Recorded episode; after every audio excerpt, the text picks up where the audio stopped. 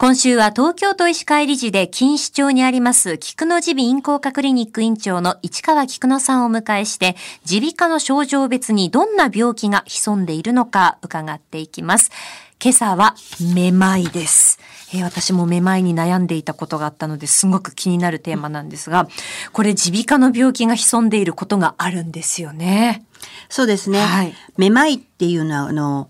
みんなめまいって言うんだけどぐるぐるこう回転しちゃうめまいとふわふわしてるのと、うん、それからずっとこう横へ行っちゃうとか、はい。うん、いろんな感じ方があるんですけど原因で言うともうもちろん血圧なんかでもあるし不整脈でもあるしもちろん一番みんなが心配する脳に問題がある時もあります。はい、脳でも小脳って後ろの体バランス取るところの問題があったりあとはあのそういう中枢に対して末梢って言うんですけれどもえー、前庭神経って体のバランス取る耳の奥にある前庭神経っていうところの三半規管っていうのがもう体のバランス取るって言ってるところのアンバランスでめまいが起こる時もある。耳鼻科で、えー、大体扱うのは三半規管がやられるないわゆる、えー、昨日お話しした内耳というところのアンバランスで起こるめまいのことを扱います。はい、で耳鼻科というのは大体診断はあの変なお化けみたいな眼鏡をかけて焦点が合わなくして眼神って言って目の動きを見て判断するんですね。えー、目の動きを見るんですね。はい。あの、今ね、あの、いろんなめまいについてこう解説していただきましたけれども、ここにこう、まあ、病気が潜んでいる可能性があるということで、メニエール病、これ具体的にどういった症状かも改めて教えていただけますか、はい、えー、一般的にメニエール病っていうのは、内科でいうメニエール病と耳鼻科でいうメニエール病とちょっと違うんですけれども、あの、まあ、もちろん、吐き気がしたり気持ち悪いのが多いんですけど、うん、そのめまいっていうものに対して、えっと、聞こえが悪くなって一緒にあの過牛症状っていうんですかそのめまいすると耳鳴りがする、めまいがする前に耳鳴りがするとか両方一緒にあの起こることが多い。でそれのもとても気持ち悪いですし、はい、ただメニそのメニエール病っていうのはもう病態が分かっていて、えー、むくんでるそこがむくんでるっていうのが言われているので、そのむくんでる場所で、えー、めまいだけしか起こんなかったり、聞こえが悪いことだけしか起こんなかったり、うそういうふうな、あの、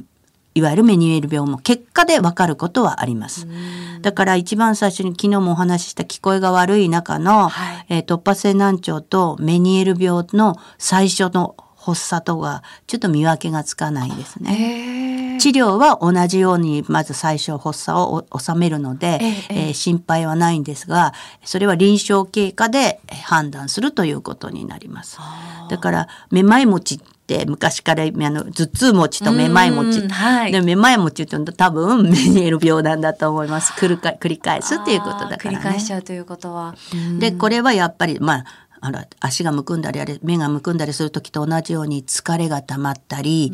えー、睡眠不足、はい、ストレスそういうことで起こります。まずはじゃあそこはよく寝るとかその日頃の体調管理っていうのが大切になってくるんですね。すね自分の体力と相談でちょっと疲れ気味だなと思ったら、あの、もううちにいるか、あの、来てる患者さんで、やばいので先生お薬くださいって、今まで飲んでなかったのにちょっとなんか怪しくなってきたので飲みたいですって、怒りにくくはできるんだけど、怒らないようにはできないので。ああ、うん、なるほど、なるほど。だから気持ち悪いのは取ってあげることもできるし、あれなんだけど、やっぱり不安を抱えてっていうのは嫌じゃないですか。そうですね。うん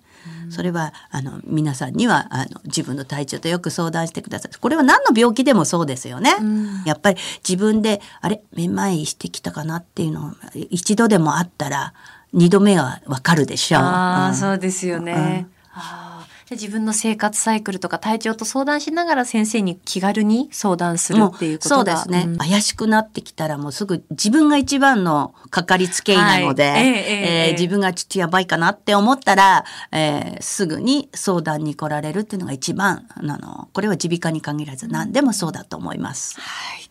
えー、菊野耳鼻咽喉科クリニック院長の市川菊野さんでした。先生、明日もよろしくお願いします。よろしくお願いします。